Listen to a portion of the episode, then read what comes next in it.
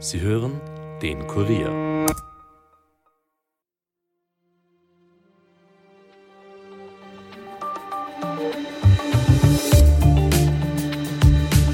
Es ist gekommen, wie erwartet. Der sogenannte Immunitätsausschuss im Parlament hat am heutigen Freitag einstimmig eine Auslieferung von Nationalratspräsident Wolfgang Sobotka empfohlen. Das heißt, das Gremium hat empfohlen, die Immunität des Spitzenpolitikers aufzuheben. Grund dafür ist, so oft in letzter Zeit, eine Chatnachricht. Was das nun für den Nationalratspräsidenten bedeutet und warum überhaupt gegen ihn ermittelt werden soll, bespreche ich heute mit Kurier Innenpolitikredakteur Christian Böhmer. Mein Name ist Caroline Bartosch. Es ist Freitag, der 15. Dezember 2023 und ihr hört den Daily Podcast des Kurier. Schön, dass ihr zuhört. Die Wirtschafts- und Korruptionsstaatsanwaltschaft, also kurz die WKSDA, hat ein Ansuchen gestellt, dass die Immunität des Nationalratspräsidenten Wolfgang Sobotka aufgehoben wird. Auslöser dafür war eine Chatnachricht an Thomas Schmidt. Der Fall an sich hat bereits im Sommer 2022 für Aufsehen gesorgt. In den vielen Seiten der Vernehmung von Thomas Schmidt durch die WKSDA ist nämlich der Vorwurf aufgetaucht, dass der Nationalratspräsident Wolfgang Sobotka bezüglich einer Steuerprüfung der inzwischen aufgelassenen Erwin Pröll Stiftung interveniert habe. Und zwar direkt bei Thomas Schmidt, der damals Generalsekretär im Finanzministerium war.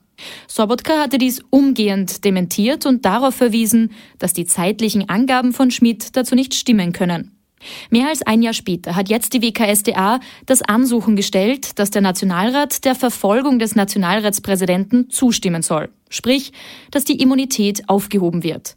Eine entsprechende Empfehlung hat der Immunitätsausschuss heute, wie eingangs erwähnt, einstimmig ausgesprochen. Was das nun für den Spitzenpolitiker bedeutet, was es mit dieser Chatnachricht auf sich hat und wie es nun in der Praxis weitergeht, bespreche ich jetzt mit Innenpolitikredakteur Christian Böhmer. Hallo Christian. Hi. Christian, der sogenannte Immunitätsausschuss im Parlament hat am heutigen Freitag einstimmig die Auslieferung von Nationalratspräsident Wolfgang Sobotka empfohlen. Vielleicht kannst du zu Beginn kurz erklären, was bedeutet das denn jetzt eigentlich? Es ist so, dass in Österreich für Parlamentarier eine Immunität gilt.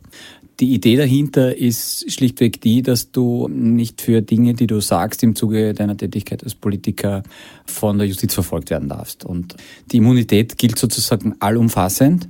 Und ähm, bevor die Justiz gegen jemanden ermittelt, muss ich immer vorher das Parlament fragen. Und im Parlament gibt es immer Arbeitsteilung, deswegen den Ausschuss fragen, ob die Immunität im konkreten Fall aufgehoben wird, weil rechtlich ist es so, wenn die Immunität nicht aufgehoben wird, dann darf gegen diese Person nicht ermittelt werden. In der Praxis ist es so, dass das sehr eng gesehen wird.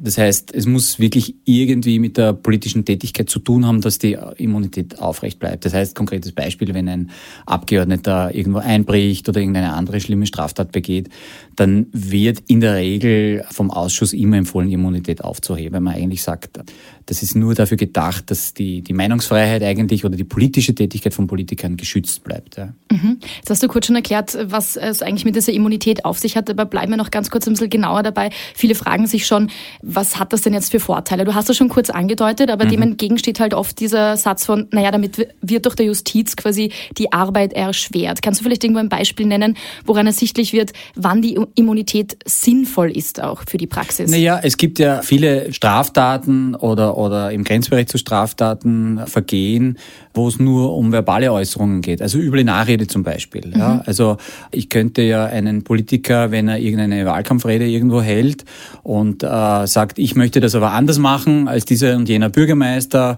weil ich bin der Ansicht, dass das Gemeindegeld schlecht angelegt ist oder der hat da einen Fehler gemacht, dann könnte ihn der andere Politiker oder jemand sofort klagen und sagen, naja, das ist üble Nachrede, das ist Kreditschädigung etc. Also da gibt's eigentlich, und das soll eben nicht passieren, ja, wir wollen eigentlich kein politisches System, wo Staatsanwälte sich damit beschäftigen müssen, hat das jetzt was mit Politik zu tun oder nicht. Ja.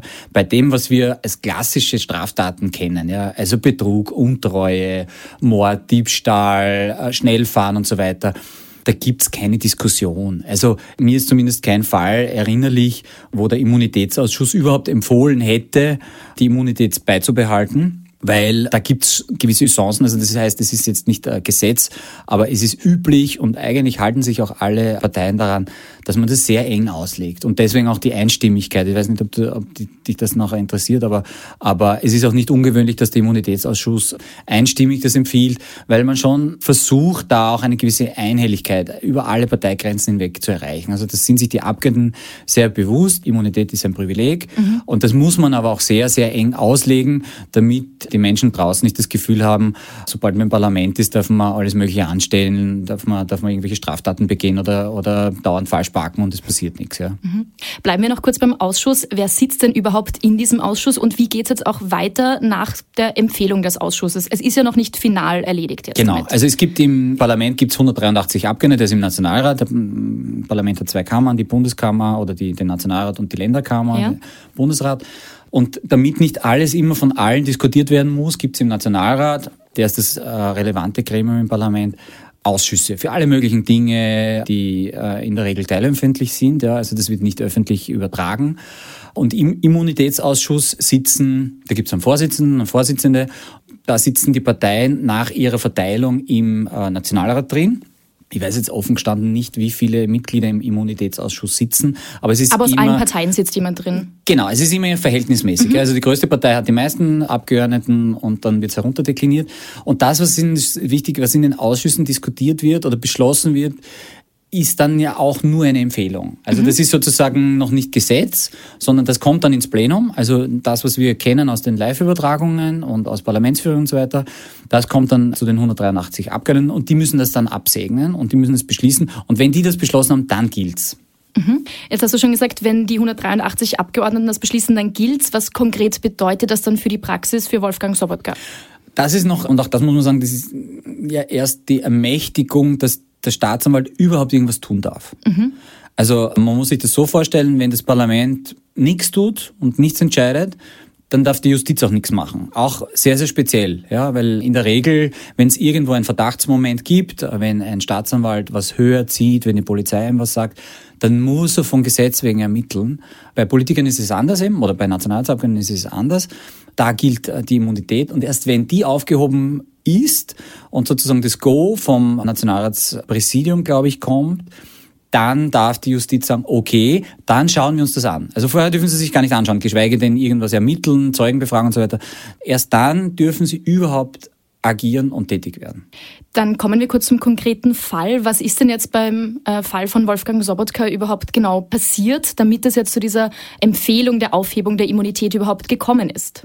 Es läuft ja derzeit gerade der Prozess mit Thomas Schmidt und im Zuge dieser Ermittlungen und im Zuge dieses Verfahrens äh, sind ja mannigfaltige mhm. ähm, Chats aufgetaucht. Thomas Schmidt, muss man wissen, war der wichtigste Beamte und zentrale Beamte im Finanzministerium da die meisten erwachsenen Menschen Steuern zahlen und, und Firmensteuern zahlen und so weiter, ist das eine sehr wichtige Funktion. Und es gab eine Stiftung namens Erwin Bröll Stiftung und die sollte eine Steuerprüfung haben. Und es gibt Chats, die zumindest für die Justiz nahelegen, dass man sich das mal näher anschauen muss, ob Wolfgang Sobotka versucht hat, im Sinne dieser Stiftung irgendwie im Finanzministerium äh, ein gutes Wort einzulegen, sagen wir es mal so, zu intervenieren. Das ist über die Schmidt-Chats äh, herausgekommen. Äh, da gibt's, wenn man es genau nehmen will, da gibt's äh, eine, eine Kommunikation zwischen einem anderen Beamten, einem Sektionschef am damaligen, der dann später auch Minister kurzzeitig war, und dem Thomas Schmidt. Und der Thomas Schmidt hat es bei seinen Einvernahmen auch sozusagen nahegelegt oder auch, auch gesagt, dass es diese Versuche gab. Und weil dem so ist, möchte sich die Justiz das anschauen. Was man auch dazu sagen kann, ist, diese ganze Geschichte hat Wolfgang Sobotka für die Erwin Bröll Stiftung äh, im Finanzministerium bei Thomas Schmidt interveniert, ist schon im Zuge eines Untersuchungsausschusses einmal thematisiert worden. Und äh, Sobotka hat erstens einmal gesagt, das stimmt nicht, das ist ein Unsinn. Er hat das nie gemacht, er hat auch nie versucht, irgendwie da eine Steuerprüfung abzudrehen oder irgendwie was anderes zu machen. Und er hat auch schon damals gesagt, er hätte gern, dass das untersucht wird und er hat auch jetzt vorab schon, bevor der Immunitätsausschuss getagt hat, gesagt, er hätte gerne, dass der Ausschuss seine Immunität aufhebt. Real ist es egal. Also das ist sozusagen ein interessantes Statement von ihm, aber der Ausschuss an, für den Ausschuss an sich und für das Plenum an sich ist es völlig wurscht, ob der Abgeordnete oder die Abgeordnete das befürwortet oder dagegen ist. Das entscheidet der Ausschuss und das Plenum. Mhm. Jetzt hast du eben schon angesprochen, diese ganze Causa, die ist schon länger im Raum. Diese Vorwürfe sind schon ähm, seit Sommer 2022 eigentlich ähm, mhm. im Raum. Warum ist erst jetzt das ganze Thema nochmal aufgekommen, vor allem mit der Aufhebung der Immunität? Das ist ja deutlich später. Das ist deutlich später. Genau kann ich es auch nicht sagen. Es ist aber schon seit Jahren Thema irgendwie, weil Thomas Schmidt als, ich habe es vorher angesprochen, als zentraler Finanzbeamter und zentrale Figur im BMF bei einer Reihe von Verfahren einfach immer wieder kommuniziert hat, Ansprechperson war etc. Also wir, wir wissen von anderen prominenten industriellen und Unternehmern, dass sie ihn auch kontaktiert haben oder, oder über ihn dann Dinge gelaufen sind. Ähm, also insofern gibt es da mehrere, mehrere mögliche Fälle, sagen wir mal so. Aber warum jetzt ausgerechnet jetzt, wo, dieser, wo der Prozess läuft und wo er das erste Mal aussagt im, äh, im Straflandesgericht, äh, dieses Ansuchen kommt, ich weiß nicht, ob es da einen kausalen Zusammenhang gibt. Mhm, weil du jetzt auch schon gesagt hast, Wolfgang Sobotka hat selbst gesagt, er wünscht sich, dass seine Immunität eigentlich aufgehoben wird, also dass diese Empfehlung ausgesprochen wird. Das heißt aber auch, es war jetzt nicht wirklich überraschend, dass das so kommt, oder? Nein, und bei allen anderen Verfahren oder, oder Ansuchen, die Immunität aufzuheben, ist es in der Regel so, dass der Immunitätsausschuss sehr oft eben dem stattgibt. Weil äh, Punkt eins ist, der Staatsanwalt ähm, würde oder die Justiz würde, würde gar nicht fragen, das Parlament, ob sie jetzt wegen irgendeiner politischen Äußerung in Strafverfolgen mhm. äh, wollen. Ja, das, das hat sich Gott sei Dank so etabliert und das ist auch klar.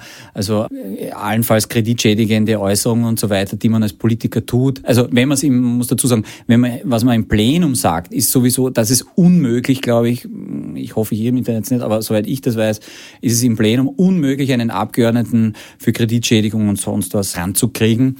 Äh, und bei allen anderen Sachen sind die Staatsanwälte auch so, dass sie sagen, gut, bei einer Wahlkampfveranstaltung ist dies und jener Satz gefallen, den will ich jetzt nicht strafverfolgen.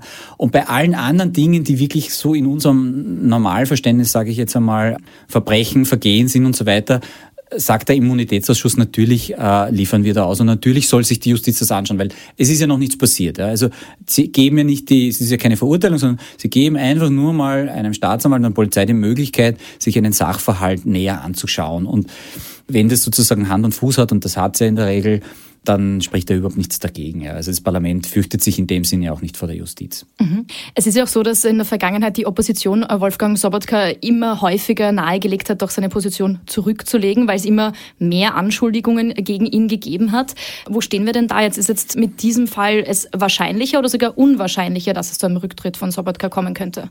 Also ich glaube, das ist, äh, das ist äh, gleichermaßen unwahrscheinlich geblieben. Da hat sich nichts geändert daran. Also die Vorwürfe an Wolfgang Sobotka, wir erinnern uns, äh, seine Vorsitzführung im Urausschuss, diverse andere Dinge waren weitaus schwerwiegender als, als dieser jetzt. Alles, was, was mir bekannt ist oder was öffentlich bekannt ist, ist auch nicht so. Äh, also es gibt derzeit noch gibt es keinen Chat, wo Wolfgang Sobotka zu Thomas Schmidt oder wem auch immer im Finanzministerium sagt, bitte prüft die Erwin Bröll Stiftung nicht, das ist, äh, das ist auszuschließen, ich möchte das nicht. Ja, also alles, was da ist, ist, ist sehr dünn und sehr schwammig. Und die anderen Dinge waren ja auch, waren politische Vorwürfe, aber, aber die haben mehr Hand und Fuß gehabt. Da, da waren die Vorwürfe viel schwerwiegender. Deswegen ist es jetzt, und wenn man den Sobotka selber kennt, ist es überhaupt sehr unwahrscheinlich, ähm, dass, dass, dass das jetzt der Anlassfall ist, wo er zurücktritt. Er hat auch mehrfach schon gesagt, dass das für ihn lästig ist und dass er aber sehr gerne eben hätte, dass die Justiz das aufklärt, damit er das sozusagen mal los ist. Vielleicht ganz kurz, weil wir es vorher auch ausgelassen haben. Wir sprechen die ganze Zeit über die Erwin Bröll Stiftung. Kannst du kurz erklären, was genau war denn diese Stiftung eigentlich? Die Erwin Beul Stiftung war eine Stiftung, die sozusagen am Ende, und das war das, das Bittere, jetzt wenn man es politisch betrachten will, das Bittere für Erwin Beul am Ende seiner Amtszeit sozusagen wirklich publik wurde, die meines Wissens nach gar nicht mehr existiert und aufgelöst wurde aber war eine in Niederösterreich beheimatete Stiftung, die eingerichtet worden ist, um, um glaube ich, Notfälle oder, oder sozusagen sozialbedürftige Menschen irgendwie zu versorgen, wo aber nicht wirklich klar wurde und war, warum jetzt es eine Stiftung geben muss, noch dazu mit dem Namen eines amtierenden Landeshauptmannes. Mhm. Und das war am Ende des Tages auch das Problem daran. Ja. Also Es entstand äh, durch den Namen, durch die Einrichtung der Eindruck, dass hier nach Gutsherrenart äh, irgendwie Gelder oder Geld vergeben wird. Und das wurde dem Erwin Beul am Ende seiner Amtszeit zum Vorwurf gemacht und war einer von diesen Teilbereichen, wo dann auch man sich politisch im Untersuchungsausschuss damit beschäftigt hat. Viel mehr kann ich dazu im Detail jetzt gar nicht dazu sagen.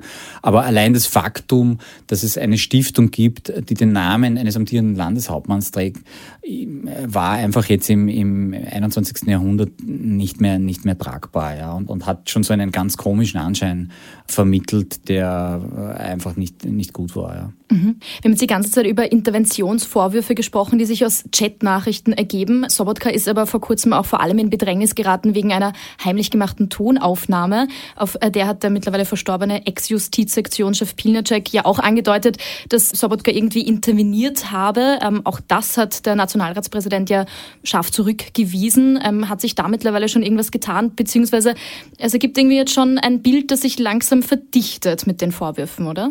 Ja, also es ist sozusagen, wer Wolfgang Sobotka ein wenig kennt, weiß, ähm, dass der sich einen gewissen Ruf erarbeitet hat, nämlich dass äh, für ihn die Partei sehr wichtig ist und dass er sich auch nicht so gut ist, äh, unangenehme Aufgaben für die Partei zu übernehmen, ganz jetzt neutral gesagt. Und wenn so jemand, der, der gut verankert ist in der Partei und auch politisch sehr sattelfest ist und immerhin das zweithöchste Amt im Staat hat, wenn der äh, Menschen, egal ob es jetzt Beamte sind oder anderen Politikern, vermittelt, was er gerne hätte oder Menschen, die in seiner äh, politischen Familie beheimatet sind, gerne hätten, dann ja, wird schwierig irgendwo. Mhm. Ja, also das sind jetzt noch keine offenen Drohungen und so weiter. Aber Bilnacek hat ja sozusagen sinngemäß gesagt, der Sobotka habe ihm immer vorgehalten, warum er jetzt als Sektionschef gewisse Ermittlungen nicht beeinflusst hat, eingestellt hat etc. So.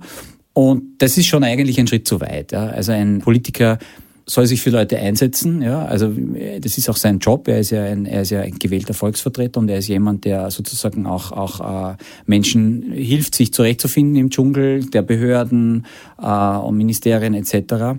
Aber wenn es darum geht, dass er Druck ausübt, dass er sagt, äh, vor allem bei der Justiz, die ja besonders sensibel ist, mhm. ja ähm, ich hätte gern, dass du das und das im, im Sinne meiner, meiner Partei erledigst oder für mich erledigst, dann wird es schwierig. Ja? Und das ist sozusagen der politische Vorwurf, der ihm gemacht wird. Das, was man hört auf den bislang veröffentlichten Atombändern, geht genau in diese Richtung. Es ist nur schwierig, weil äh, ja, es es steht für sich. Wir wissen nicht, was war davor, was war danach. Man kann einen Christian Pilanczek dazu leider nicht mehr fragen. Und deswegen, man weiß auch nicht, in welchem, in welchem Setting das sonst so gemacht wurde. Und das macht es ein bisschen schwierig. Ja. Aber es bleibt so ein, so ein Ugu, mhm. äh, bleibt einfach übrig. Dann halten wir abschließend noch mal kurz fest. Das bedeutet jetzt aber, Wolfgang Sobotka bleibt weiterhin in seinem Amt. Die Immunität wird, so gehen wir davon aus, ziemlich sicher aufgehoben. Und dann kann gegen ihn ermittelt werden und dann wird sich zeigen, was passiert, oder? Genau, so ist es. Also und auch nur in diesem Fall. Ja, also mhm. es ist jetzt, äh, es ist jetzt für diesen einen Fall und für diese konkrete, für diesen konkreten Vorwurf hat der Ausschuss entschieden, schaut sich das einmal an. Die Staatsanwälte, die, die Justiz werden sich das anschauen und werden sagen, okay, äh, die Suppe ist zu dünn oder wir können weiter ermitteln. Und wir können hoffen, dass das eher früher als später entschieden sein wird, aber da stehen wir jetzt. Alles klar, dann sind wir auf jeden Fall gespannt, was die Ermittlungen ergeben und ich sage an der Stelle vielen Dank für die Erklärungen. Gern.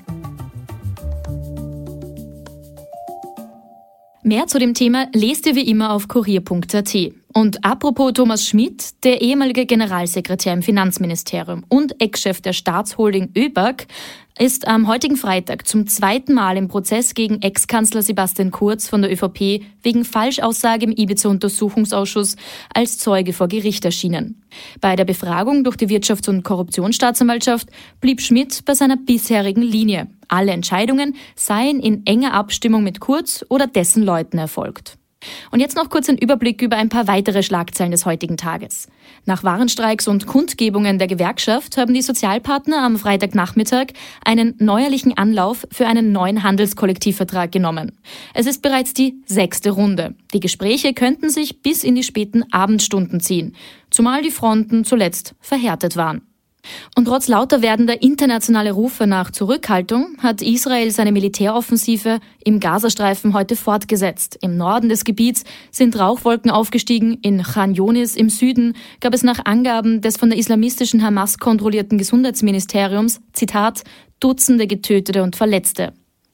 Die USA, einer der wichtigsten Verbündeten Israels, wiesen eine langfristige Besetzung des Gazastreifens durch Israel als unangemessen zurück. Und Öl- und Gasheizungen werden im Neubau mit 2024 in Österreich verboten.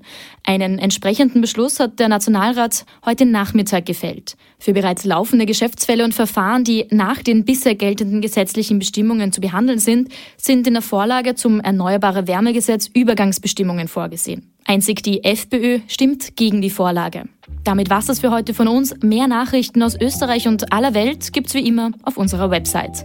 Dort findet ihr auch mehr von unseren Podcasts. Wenn euch einer davon gefällt, dann abonniert ihn doch gleich auf Apple Podcast oder Spotify und hinterlasst uns auch gerne eine Bewertung. Ton und Schnitt von Dominik Kanzian, produziert von Elias Nadmesnik.